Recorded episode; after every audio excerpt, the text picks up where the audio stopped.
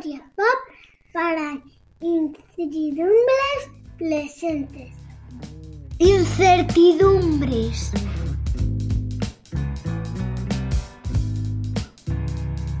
Episodio segundo. Hace algo más de 90 años, en junio de 1930, el economista británico John Maynard Keynes visitó Madrid. Allí, ante un público probablemente escéptico, Keynes pronunció su famosa conferencia Las posibilidades económicas de nuestros nietos, un alegato en favor de los beneficios que el progreso tecnológico había traído, estaba trayendo y había de traer al hombre de a pie. Keynes cerró su conferencia en Madrid con un deseo ambicioso, diciendo aquello de que sería maravilloso que los economistas consiguieran ser considerados como personas competentes y modestas como los odontólogos. Casualidades de la vida, o quizás porque, como dijo el propio Keynes, lo más cotidiano de nuestras vidas está, en última instancia, regido por las ideas de algún economista difunto, nuestro invitado de hoy tiene el privilegio de ser de los pocos economistas del mundo cuyo despacho académico comparte edificio con una clínica odontológica. Esto, un dentista pared con pared con un departamento de historia económica, como tantas otras cosas, solo puede ocurrir en el centro de Londres, donde el metro cuadrado es oro y donde todo el mundo quiere su metro cuadrado. Ahí están, dentistas y economistas, aglomerados, pared con pared, en el centro de la ciudad europea del país del Brexit. Hoy nos acompaña Joan Ramón Rosés, catedrático en el Departamento de Historia Económica de la London School of Economics. Joan es historiador económico, experto en crecimiento y desarrollo regional y autor de numerosos trabajos sobre la evolución de las regiones europeas en el largo plazo. Hoy viene Efecto Fresnel para ayudarnos a desenterrar las raíces históricas de uno de los principales retos a los que se enfrenta la política europea, mantener la cohesión política y social ante el aumento de la desigualdad económica entre regiones. Joan nos contará el porqué de la tendencia de la actividad económica a la aglomeración, más allá de dentistas y economistas, y qué ocurre con las regiones que no participan de esa tendencia y que quedan atrás. Para entender la polarización y la dinámica política actual, es imprescindible entender la trayectoria histórica de las diferentes regiones europeas. Bienvenido a Efecto Fresnel, Joan, muchas gracias por acompañarnos. Hola, gracias por invitarme. Uno de, los, uno de los retos a los que se enfrenta, eh, enfrenta la política en Europa eh, actualmente, es lo que comentaba, comentaba hace un momento en la, en la introducción, es la, el intento de mantener la cohesión social sobre la que descansa la, propia idea de Europa, ¿no? Y en un contexto en el que tienes dos crisis económicas que han tenido efectos muy desiguales, ¿no? y, y, aquí no estoy solamente hablando de, de diferencias en el impacto de estas crisis en países, norte, sur de Europa, etcétera, sino también en, el impacto en diferentes regiones dentro de estos mismos países, ¿no? E, en general se veía que había regiones eh, que se iban adaptando mejor a la integración económica europea, que absorbían actividad económica y, regiones que iban quedando atrás, perdiendo relevancia, ¿no? Pero de algún modo parece que las crisis han terminado de, asentar, incluso acelerar este proceso de concentración de la actividad económica en polos, en islas de prosperidad, como, como las llamas tú. Y, este proceso lo que crea son nuevos retos de política económica, ¿no? Entre otras cosas porque las preferencias políticas de, de, la gente, de las regiones, pueden volverse muy distintas en función de la, la experiencia que hayan tenido en, la, en, el proceso de integración con Europa, ¿no? Y, y, con Europa y con el mundo, ¿no? Entonces, de ahí salen muchas, muchas, muchas cuestiones de las que hablaremos. Hablaremos de Brexit, hablaremos de, proteccionismo, hablaremos de Estados Unidos, etcétera. Pero antes de empezar, nos gustaría si de cara a enfocar esto desde un punto de vista histórico y para entender un poco las, dinámicas subyacentes a estos procesos, me gustaría si nos podías explicar un poco por qué se concentra la actividad económica, de dónde sale esta tendencia a la concentración y, cómo han cambiado los determinantes de, la localización de la actividad económica eh, eh, y cómo los entendéis los economistas y los historiadores económicos. A ver, la, actividad económica se concentra por un efecto dinámico y, unos efectos estáticos. Los efectos estáticos son lo que los economistas llaman dos cosas, eh, factores primarios y factores secundarios. Factores primarios es muy fácil de explicar, son las cosas que existen en el mundo, ¿no? Si tú estás cerca de una costa, es un sitio muy agradable, hace sol y puedes ir a la playa, concentrarás turismo. Eso es un factor primario, ¿vale? Y un factor secundario son los que crean los hombres, ¿no? Entonces, eh, si tú en esa costa pones una ciudad preciosa, con mucho atractivo y, muy interesante, acabarás teniendo un montón de ingenieros informáticos y será San Francisco, ¿vale? Esos son los factores, digamos, estáticos y los dinámicos son el coste del transporte. Em, ¿Qué es lo que te cuesta moverte tú y las cosas de un sitio a otro? Cuanto más coste de transporte, menos te relacionarás con otros sitios y más cerca estarás concentrado en un sitio, cuanto menos coste de transporte, más separado estarás. Y eso es la gran contribución de Paul Krugman a la teoría, porque antes solo se miraban las dos primeras cosas y él mira el efecto este dinámico de los costes de transporte. Entonces, en general, em, y ese es el gran reto, porque tienes una combinación de un efecto, la, el, es muy difícil que una política cambie el factor primario, ¿eh? la, uh, la, First Nature que, llaman los, que llamamos la gente que trabajamos en esto, pero en cambio la Second Nature y los costes de transporte sí que es una cosa que la política puede cambiar. Y eh, hay, hay, hay, un, hay una, um, un, un, economista español, eh, Diego Puga, ¿no? que ha trabajado estos temas, que habla sobre la, ¿no? sobre el, sobre el, a, lo largo de, de, la historia, a medida que los costes de transporte van, van cayendo, ¿no? La, la relación con, con, la, con, las fuerzas de aglomeración no es lineal necesariamente, ¿no? no. O sea, eh, cuando hay, por ejemplo, es muy uh -huh. sencillo. Más os pondré un ejemplo histórico. España en el siglo XVIII, ¿no? Tú tienes una economía que básicamente son un montón de islas de producción, uh -huh. ¿vale? Eh, para viajar de, yo qué sé, de Barcelona a Burgos, uh -huh. tarda semanas, ¿no? Tú te, quieres vender un producto en Burgos y es carísimo porque, o te, los de Burgos te quieren vender un producto porque el coste de transporte es enorme, porque tienes que enviar a una persona con un burro eh, el producto y lo llevan hasta uh -huh. allí, ¿no? Entonces, ¿qué pasaba? Que si tú quieres algo en Burgos, qué sé, tú quieres un tejido, pues lo produces en Burgos, ¿vale? Y solo comercias con aquello que puede soportar costes de transporte. Por eso en la época medieval lo que más se comerciaba eran bienes de lujo, ¿no? Uh -huh. O bienes que tú podías transportar fácilmente por un río, por agua o no sé qué, ¿vale? Entonces, eso es cuando los costes de transporte son muy altos. Cuando bajan los costes de transporte, por ejemplo, cuando hay el ferrocarril en España, ¿qué pasa? Que las zonas que tienen ventaja comparativa a la producción de productos industriales, que después podemos eh, analizar por qué, empiezan a producir productos industriales, son más eficientes y los pueden exportar a Burgos.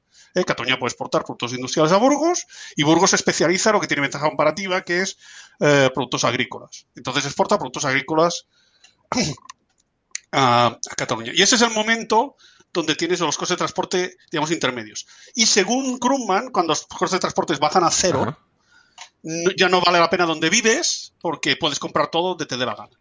Entonces, eh, ejemplo de ahora, yo qué sé, cuando yo quiero eh, corregir un artículo para publicar en una revista uh -huh. Eh, o la revista que edito, los artículos nuestros los corrigen eh, la revista es Oxford City Press, que tiene una sede en Oxford, y los, corrige, los artículos nuestros los corregimos en las Filipinas. -huh. ¿Por qué podemos corregir los artículos en las Filipinas? Porque el coste de transporte es cero. ¿Vale? Es decir, enviar un artículo de las Filipinas a Oxford eh, no cuesta nada, pero se envía por internet y, eso es importante, hay una cosa que es coste de transacción, se han reducido tanto que podemos controlar de alguna manera el equipo que corrige los artículos de las Filipinas. Uh -huh. O sea, de, de alguna manera eh,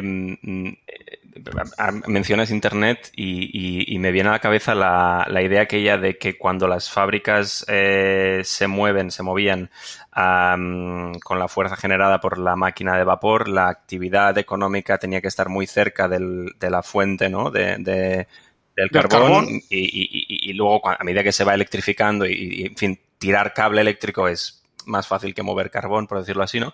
Eh, eh, la, la, la, localización ya no depende tanto de estos factores, ¿no? Sí, e, esa, esa, es la historia. Bueno, pero en este caso es una cuestión de tecnología y coste del uh -huh. transporte.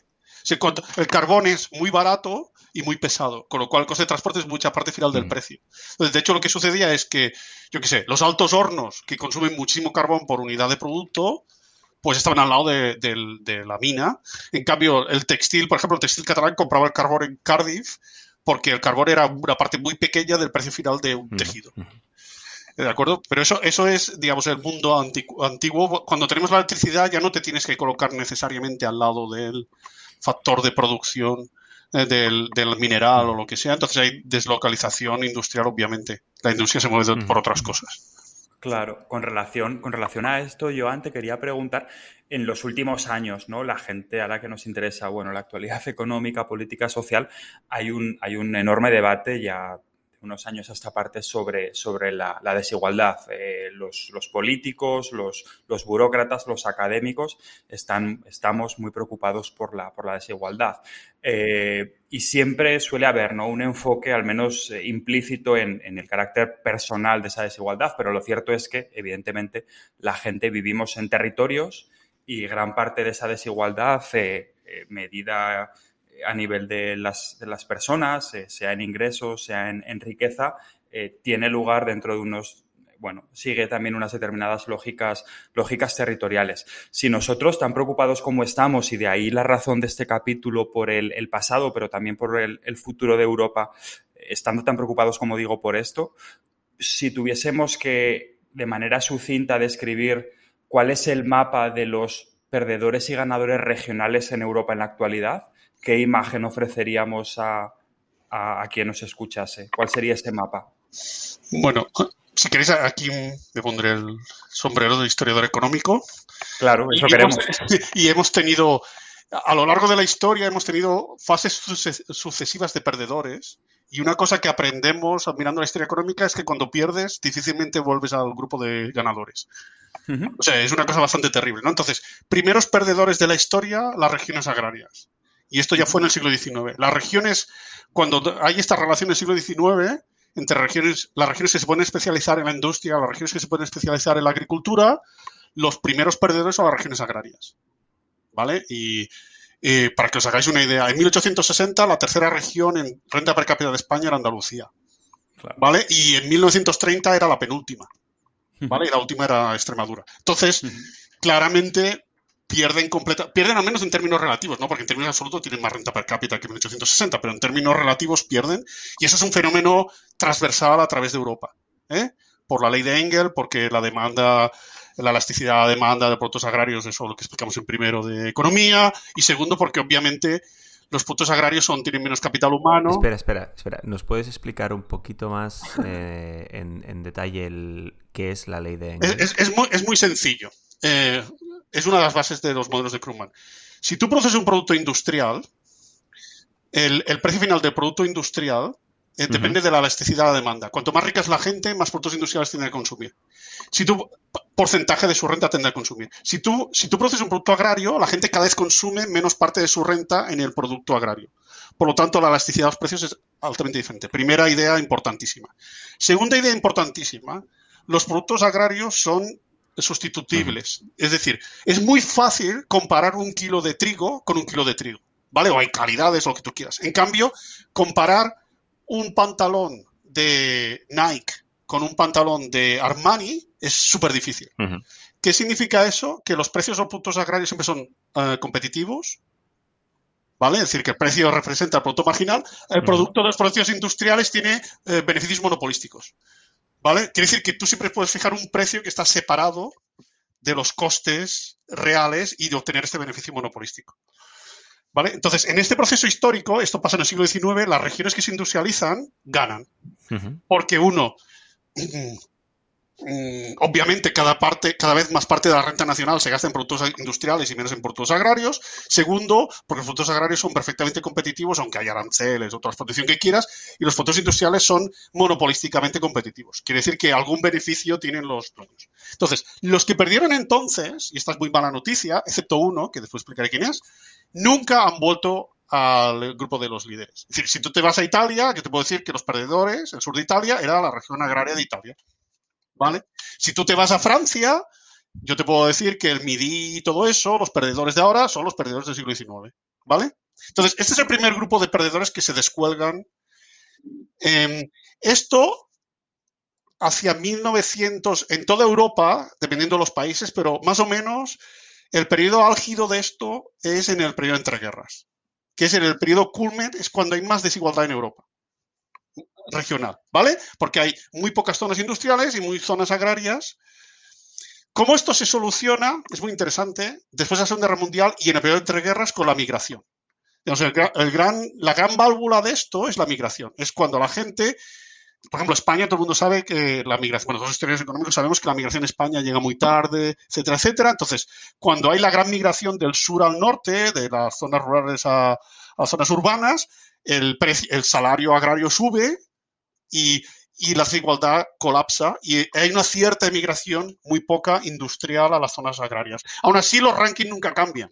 Es decir, nunca conseguimos que las provincias agrarias, excepto una que os explicaré cuál es, pasen arriba. ¿eh? La una para... qué misterio, qué misterio. Es Baviera.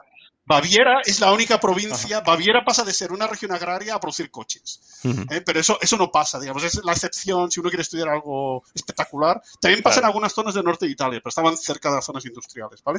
Entonces, entre 1950 y 1970 tenemos este gran fenómeno que es la comprensión, compresión de las, de las diferencias regionales. Que contrariamente a lo que la gente piensa, porque mucha gente dice, no, esto es por la inversión, no, esto principalmente es por las enormes migraciones. La recolocación de población de las zonas agrarias europeas a las zonas industriales o desarrolladas produce este colapso, ¿vale? Este colapso de las diferencias regionales. Y ahora viene 1980. Y entonces en 1980 ya Nico Wolf y yo, mi coautor, hemos empezado a trabajar en la desindustrialización, que es el nuevo colapso, es la muerte de las regiones históricamente industriales. ¿Qué regiones históricamente industriales empiezan a morir? Las que son muy intensivas en energía. Y eh, no os falta que os diga cuál, Asturias, por ejemplo, ¿no? Todas las regiones que usan mucho, mucha energía colapsan, una detrás de otra, ¿vale? El Ruhr, ahora mismo el Ruhr en Alemania tiene unos, em, unos, museos preciosos en, los, en las minas, ¿vale? en, Inglaterra, después si queréis hablamos de esto, Margaret Thatcher cierra las minas, ¿no? Entonces, este proceso de colapso de la, de la, em, de la economía altamente intensiva. Entonces, los que empiezan a perder son ciertas regiones industriales.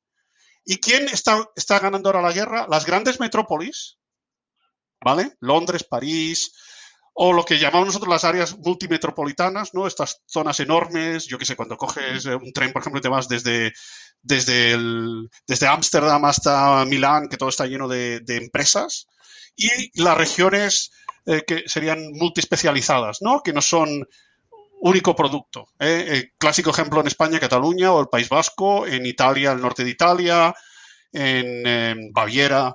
Digamos, este tipo de zonas que producen mucha diversificación de productos industriales que no, no son normalmente em, capital intensive, ¿no? ¿no? normalmente energy intensive. En los Estados Unidos lo mismo. En Estados Unidos, por ejemplo, lo que está quebrando bueno, ya quebrado, es la parte esta que votó a, Trump, que es eh, Illinois y todo eso, que era la alta, la gran industria americana y todo eso, y quien está teniendo un éxito brutal es las, las antiguas zonas, y, eh, Boston está creciendo brutalmente. Todo el mundo siempre habla de, de, California y se olvida de Boston, por ejemplo, que era una zona de industria textil, este tipo de mucho más sofisticada, ¿vale?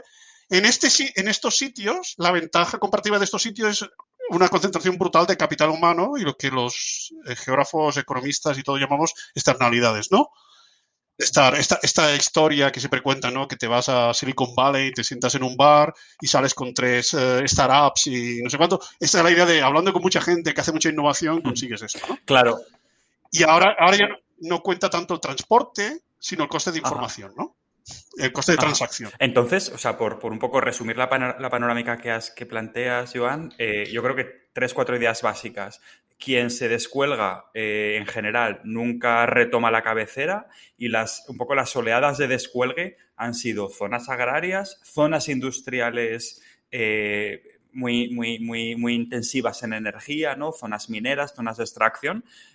y finalmente eso deja, en último lugar, a estas grandes bueno, áreas metropolitanas donde hay mucha materia gris como de alguna manera las grandes ganadoras hoy por hoy de ese, de esas, eh, bueno, eh, eh, ese panorama cambiante de la, de la, de la desigualdad y de la, de la riqueza regional. Aquí una cosa que me gustaría, me gustaría preguntarte ah, es un poco esa, esa oposición entre el cuadro tan dinámico ¿no? que, tú, que, tú, que tú planteas y quizá las fuerzas más, más de persistencia, ¿no? Yo hace ya unos años terminé, bueno, un, doctorado y una tesis que se fijaba precisamente en, en la época preindustrial en Europa y de alguna manera se hacía énfasis en ciertos debates y por parte de, bastante gente en la persistencia, por ejemplo, de esas, de esas desigualdades eh, regionales y territoriales en Europa, ¿no? Y cómo un, un, cinturón urbano que ya es visible en cierto modo desde la Baja Edad Media, desde los siglos XII, XIII, que enlaza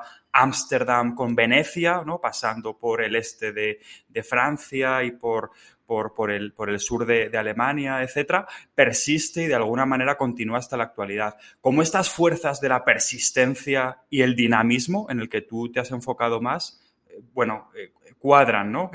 ¿Qué peso tiene, tiene la persistencia y qué, peso, y qué peso tiene el dinamismo?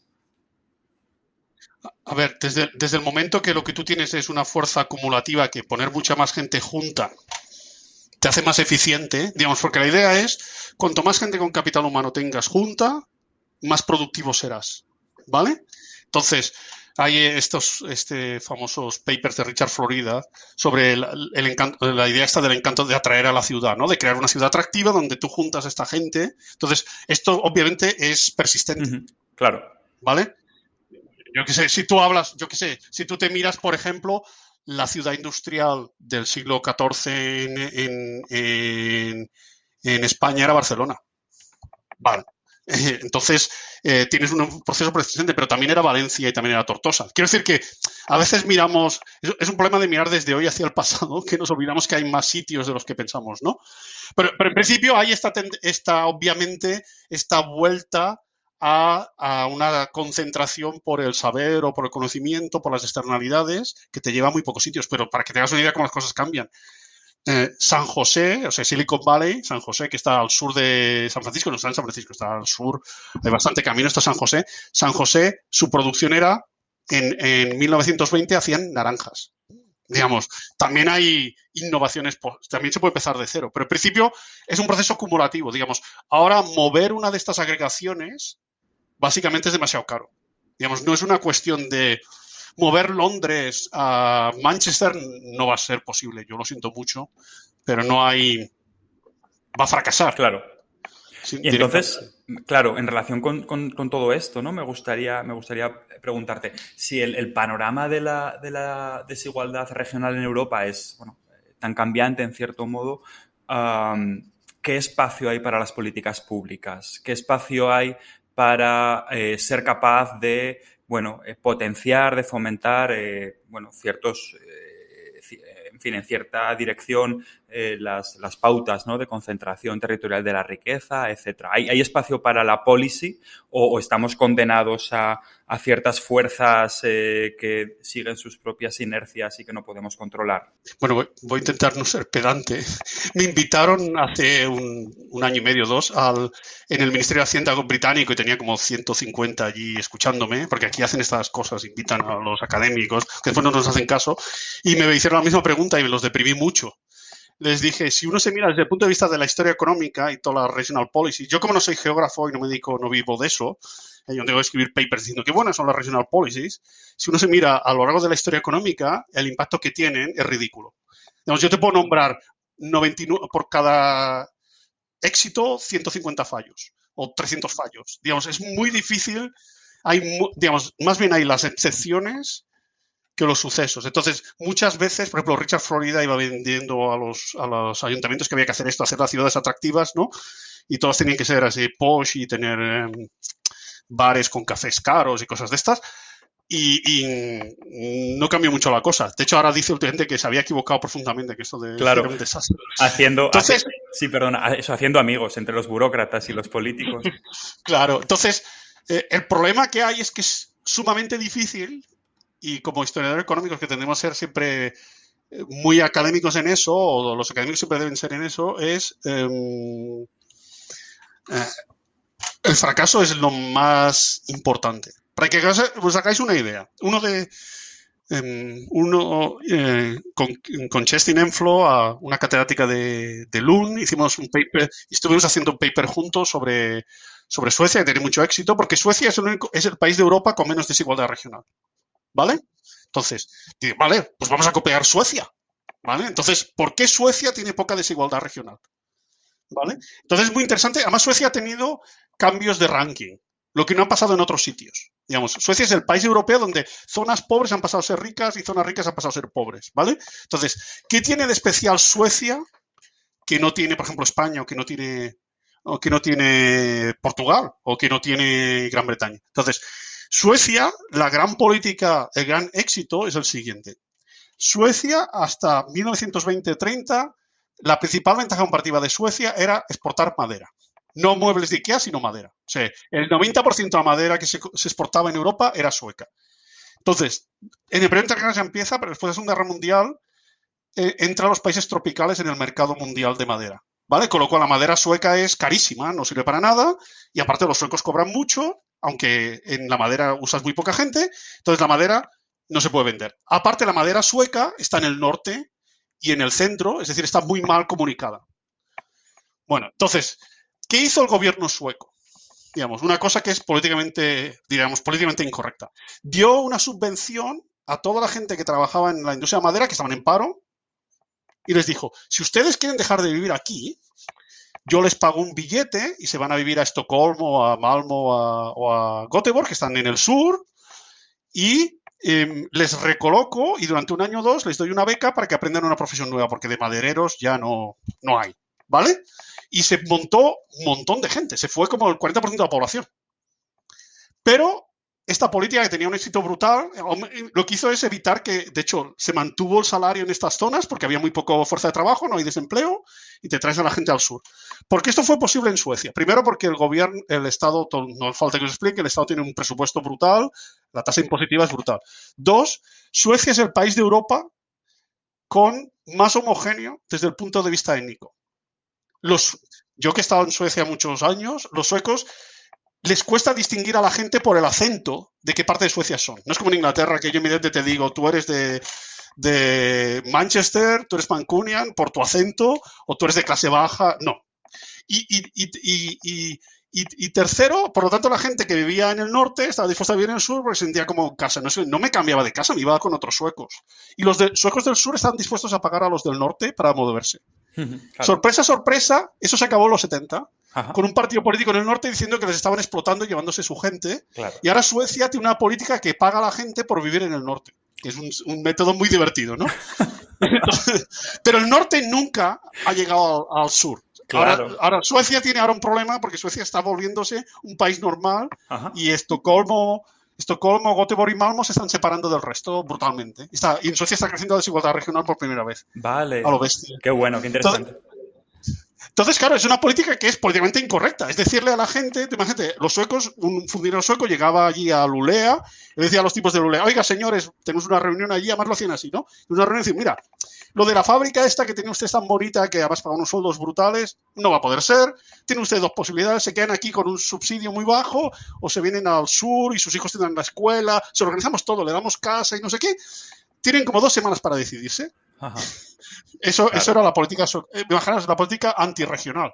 Sí, sí, absolutamente. Oye, una, y una pregunta que antes, bueno, has desvelado el misterio antes de lo que debíamos, pero háblanos de Baviera. ¿Por qué esa excepción bávara en, la en esa capacidad para, para hacer la remontada? Baviera es muy interesante porque Baviera tiene dos cosas. Una, Baviera tenía como pequeña. Baviera era la gran zona agraria de Alemania, ¿no? Producían trigo y todo eso. Aunque nosotros siempre pensamos que Baviera son las montañas, la parte del norte de Baviera es más bien llana. Y entonces eh, empezaron durante el periodo entre guerras a poner fábricas de armamento y cosas de estas y tuvieron la suerte que les tocó la zona americana. Entonces, atrajeron un montón de gente especializada que, estaba en el este, huyendo masivamente, porque Sajonia era la zona, gran zona industrial de Alemania, donde está Dresde y todo eso. Y estos se fueron a Baviera porque es la zona que está más cercana. Y al mismo tiempo, estas empresas industriales, las famosas son BMW, que es Bavarian, es el primer nombre, es Baviera, y Mercedes-Benz, pasaron a ser brutales y a expandirse. Entonces, zonas Stuttgart o Múnich, que eran zonas, eran capitales agrarias, se convirtieron en regiones industriales. Aparte, Baviera tiene la ventaja de donde está puesta, ¿no? Que está en un sitio muy bueno, digamos, está en medio de, todo. Sí, ahora que hablas de la, de la, de la desigualdad regional en, en, Suecia y cómo el gobierno intentó eh, reducirla con más o menos éxito, una de las cuestiones que aparecen cuando tú observas el mapa de España y las tasas de paro entre diferentes regiones es que hay unas diferencias muy grandes entre el norte y el sur. Y una de las explicaciones o una de las de, las, de los hechos que se suelen dar como explicación es que en España la gente se mueve poco, ¿no? Es decir, eh, hay poca, poca migración eh, entre regiones, que por lo tanto esto podría ser una forma de reducir esos diferenciales de paro, pues entre, no sé si me ocurre, la provincia de Cádiz y la provincia de Vizcaya.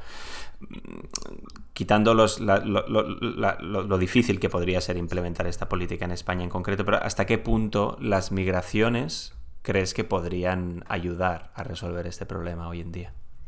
Eh, eh, primera cosa, no es verdad. En España se mueve la gente con capital humano. Ajá.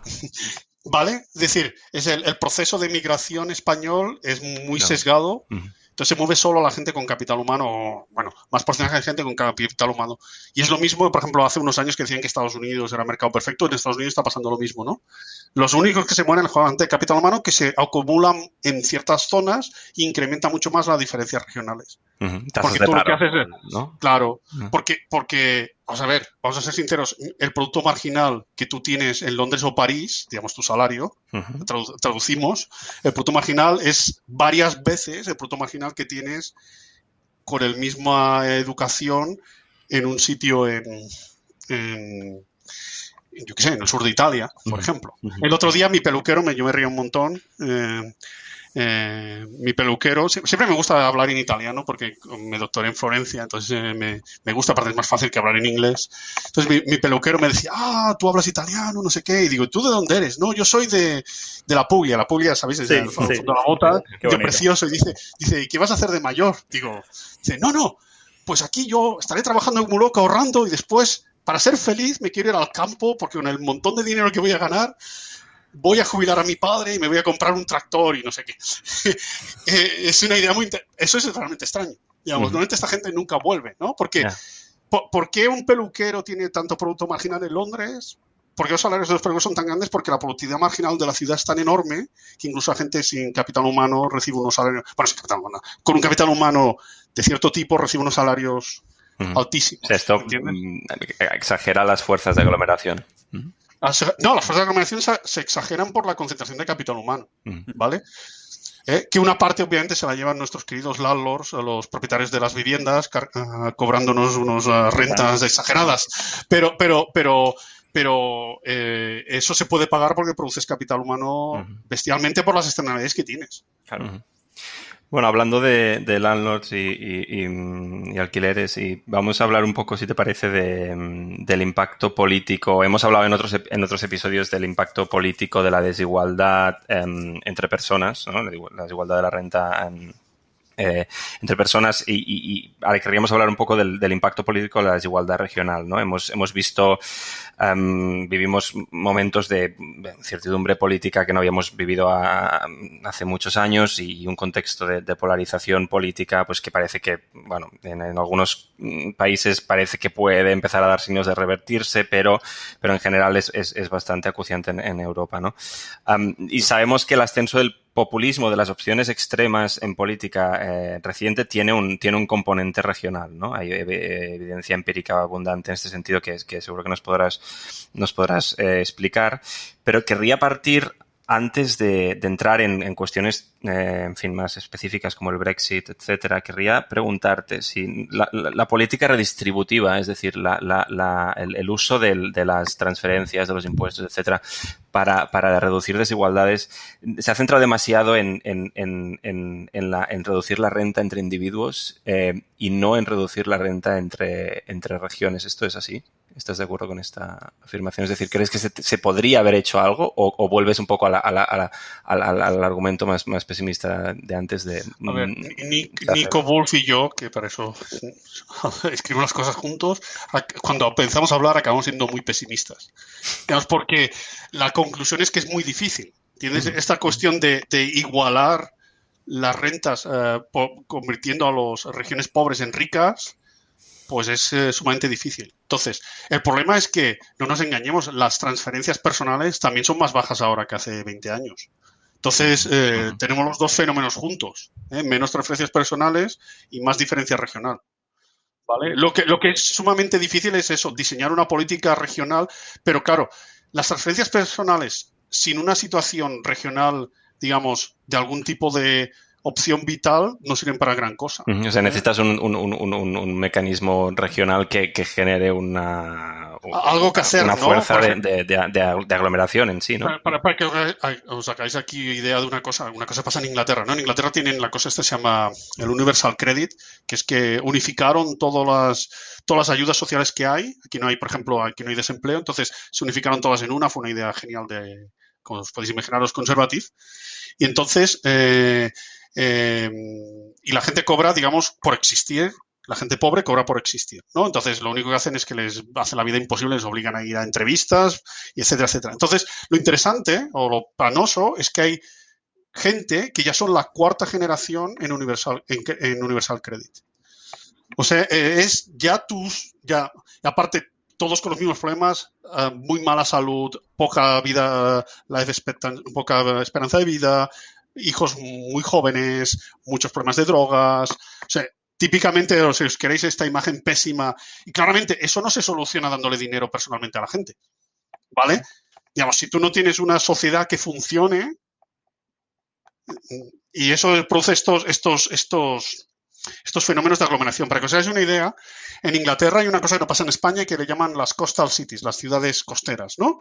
Que son las ciudades que eran, em, muchas eran zonas industriales y también eran, y después en los años 50 fueron la zona, la primera zona del turismo inglés y ahora han colapsado, ¿no? Entonces son las zonas donde, como hay muchas casas abandonadas, es más barato vivir. Entonces esas zonas atraen migración de pobres. Entonces esas zonas tienen problemas de drogas brutales, miles de pobres, porque viven allí porque les llega, como dan a todo el mundo el mismo dinero, les llega para más. Entonces, imaginaos, es como, digamos, la conurbación de pobres, ¿vale? Entonces, es un, es un problema gravísimo, ¿no? Porque la idea esta de que tú puedes separar la política individual de la política general y social, la gente vive en un espacio, ¿vale? Entonces, si tú no solucionas el asunto del espacio, eh, no, o sea, las cosas tienen que ir juntas. En principio no, no son políticas independientes o, imposibles, ¿no? O los guetos, o viviendo en Estados Unidos, ¿no? Típico los guetos, ¿no? Si, si, tú vives en una zona donde la posibilidad que hay es que te peguen un tiro o, o hay sitios donde el 60% de la gente acaba en la cárcel, por mucho subsidio que le des a esta gente, la posibilidad de acabar en la cárcel sigue siendo el 60%. Lo siento. Cuéntanos una, cuéntanos una historia de éxito para contrastar un poco. De éxito. Bueno, hay, por ejemplo, si, uh, si, os queréis hacer una cosa, um, uh, Sandra López Cermeño, una de mis, bueno, ex doctoranda, ¿eh? porque ya, bueno, tus doctorandos siempre son tus doctorandos, tiene este paper tan bueno en el, en el Journal of Economic Geography, donde estudia el éxito este que tuvieron en Estados Unidos cuando crearon las, los college. Sabéis que en Estados Unidos hay, un, hay, una, hay las universidades famosísimas y después tienen una cosa intermedia que son los college, que son una especie de eh, educación, eh, eh, educación, formación profesional sofisticada. Que algunos han, generado cosas famosísimas como Berkeley era un college de, agricultura, ¿no? Entonces, entonces, estos sitios, estos sistemas de educación, donde están, han generado aglomeraciones de escala y han generado en sitios increíbles, en Nebraska, han generado una ciudad competitiva eh, y, con éxito. Digamos, eh, o sea, crear este centro de educativo, por ejemplo, otro gran éxito en Inglaterra es las ciudades universitarias. Digamos, tú quieres tener una ciudad desarrollada en Inglaterra, lo mejor que puedes tener es una buena universidad. Porque aglomeras, quieras gente. Es un, es un proyecto de inversión pública, de hecho, la universidad, ¿no? Porque hay que hacer los edificios, porque las tasas, aunque son muy altas, están constreñidas por el gobierno. No, no hay competencia perfecta, pero ¿qué, acabas generando? Pues que se genera alrededor de la universidad una serie de gente. Entonces, una cosa clarísima en Inglaterra es que las ciudades universitarias son más ricas. ¿Vale? Aunque estén en una región pobrísima. ¿Vale? Digamos, las ciudades universitarias son las más ricas de su región y son las que, de hecha manera, hacen que la región prospere y tenga unos, unos yo qué sé, atraiga eh, capital humano, atraiga gente que no lo tendría normalmente. Una cosa que vemos, y podemos hablar de Inglaterra en este caso, porque creo que nos puede ayudar a, entender eh, el Brexit eh, en, más tarde, pero em, una de las cosas que vemos es que intentando resolver eh, cuestiones em, eh, que tienen que ver con la aglomeración y, las dinámicas que estás explicando, es decir, intentando resolver desigualdades regionales, algunos gobiernos pues, durante los 60, 70, etcétera, habían eh, terminaban tomando decisiones em, irracionales desde el punto de vista de la, de la, de la eficiencia de la producción, ¿no? Por ejemplo, es decir, tenemos casos en los que eh, se quiere instalar una planta de, de, mm, eh, de, acero eh, y, y, en lugar de instalarse una planta de acero en un sitio, se instalan dos plantas de acero en dos sitios distintos, pues porque estos sitios, en fin, porque hay una demanda política y, que se tiene a la que, a la que hay que responder, ¿no? Entonces, después de, esto es lo que, eh, corrígeme, pero esto es lo que de algún modo viene a, desmantelar eh, de la noche a la mañana prácticamente pues el, gobierno de Margaret Thatcher, etcétera. Entonces, eh, viendo lo que tú estás contando y, quizás en palabras de Thatcher, ¿había alternativa o no? Es decir, hay, porque por, una parte sí, sí que muestras algunos caminos de alternativa, estás pasando ahora de universidades.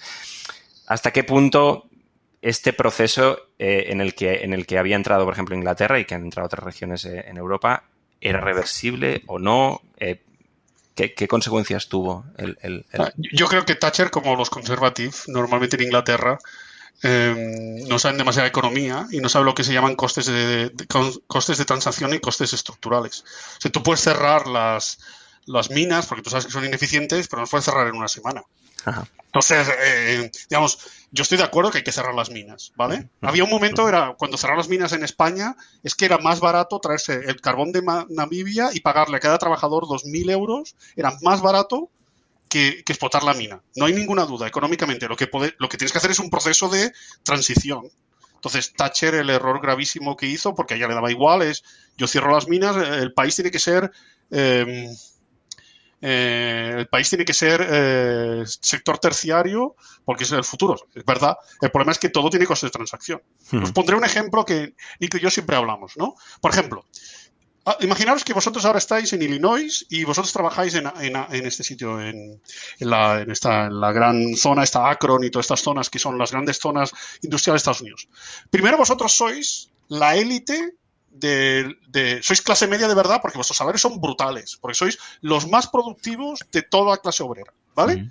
Entonces llega un momento que, pero claro, vivís en un sitio horrendo, con un clima demencial, probablemente sucio y con un trabajo muy duro. Y llega un momento que dicen, no, mira, lo siento porque se han instalado unas fábricas nuevas eléctricas que hacen laminado, que consumen el 3% de lo que vosotros consumís y que se pueden conectar un cable y no necesitamos el carbón, hay que cerrarlo. ¿Qué os pasa?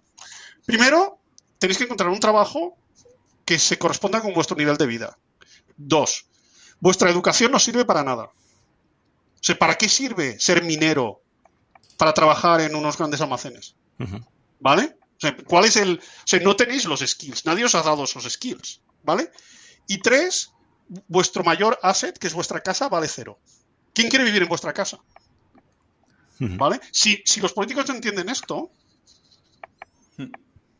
¿Cómo, lo solucionamos esto? Uno de mis, eh, eh, mis doctorandos, eh, que ya ha acabado también, que está Iván, que está en, ahora está en Penn, en la Universidad de Pensilvania, escrito una tesis preciosa sobre las transiciones laborales en Estados Unidos, en, Gran Bretaña, donde pueden entre guerras, ¿no?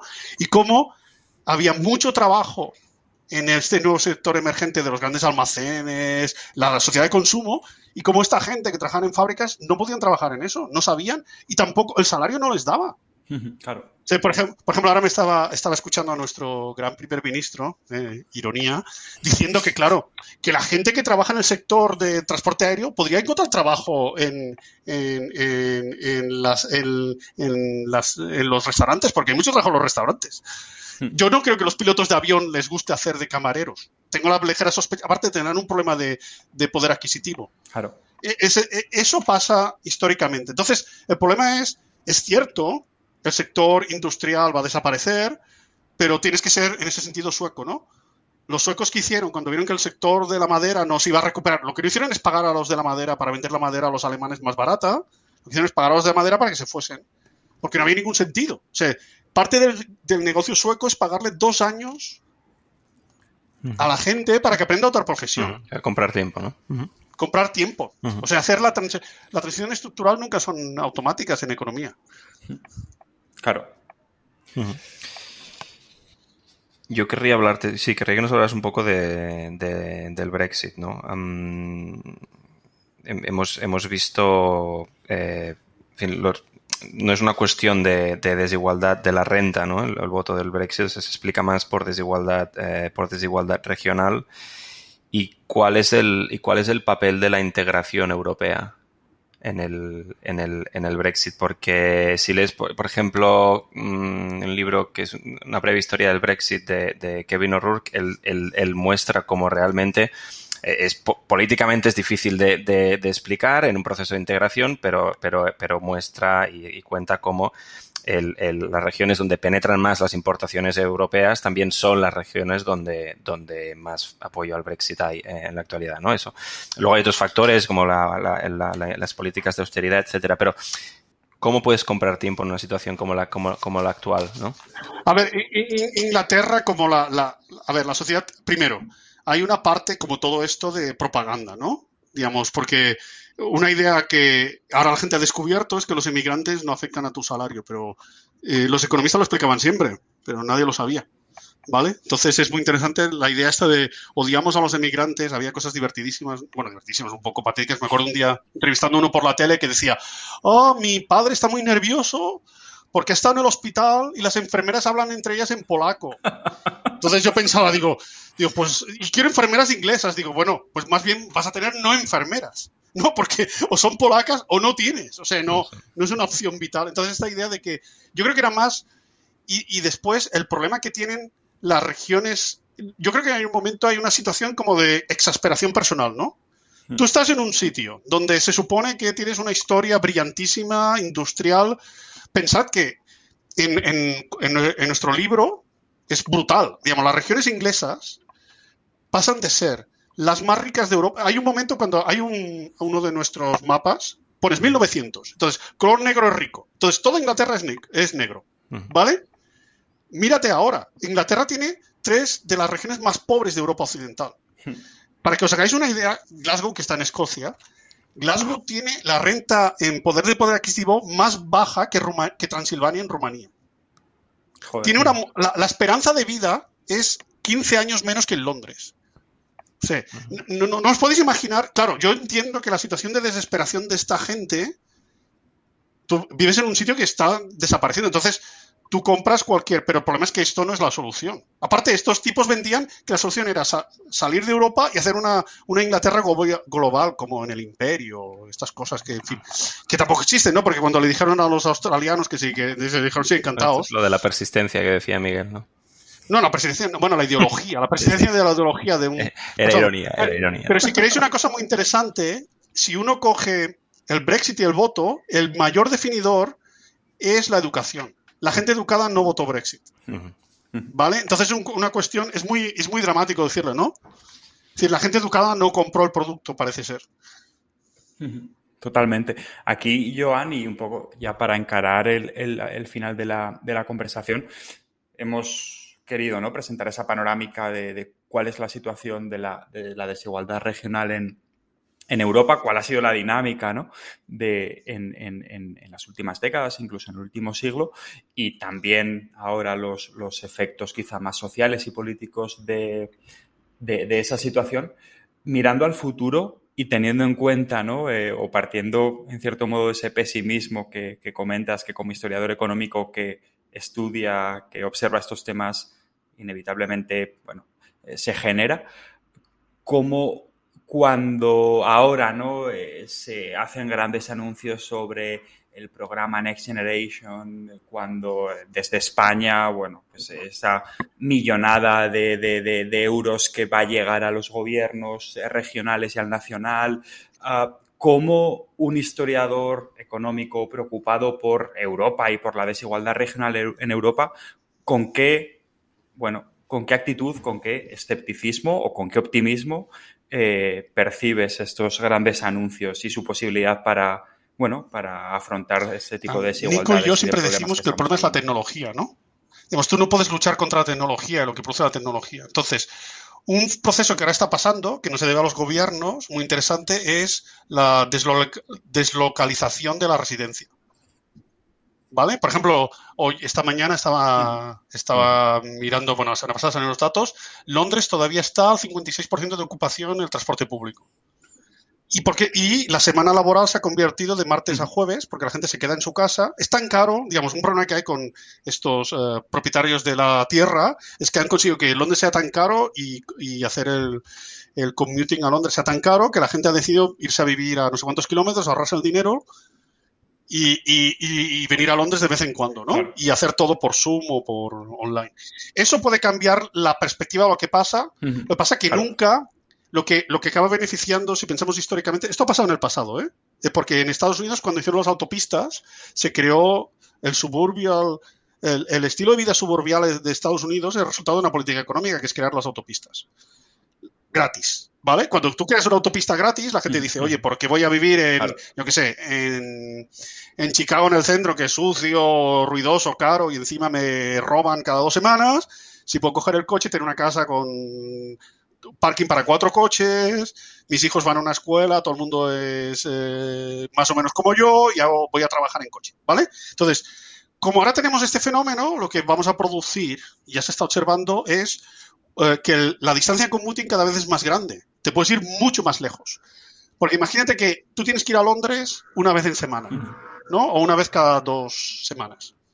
¿Para qué vas a vivir en, yo qué sé? No hace falta vivir ni a 100 kilómetros de Londres. Es muy interesante porque durante la pandemia la ciudad más buscada de los buscadores por los londinenses era York, que está a dos horas y 10, 20 minutos de tren.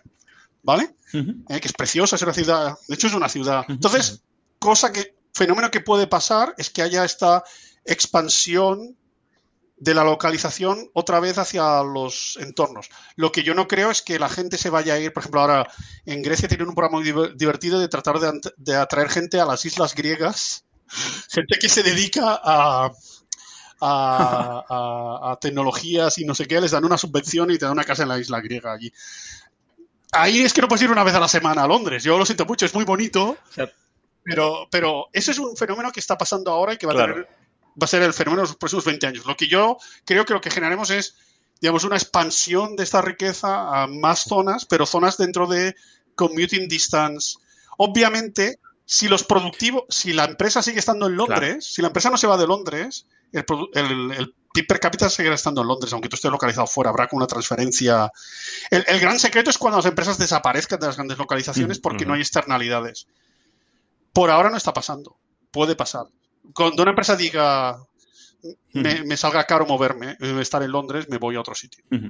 La recomendación de política sería entonces. Bueno, a ver, lo primero es educar a la población. Digamos, vamos a. Puedo ser dramático, ¿no? Por favor, debes, debe ser. Hombre, ya lo he sido mucho. Sí, sí, sí.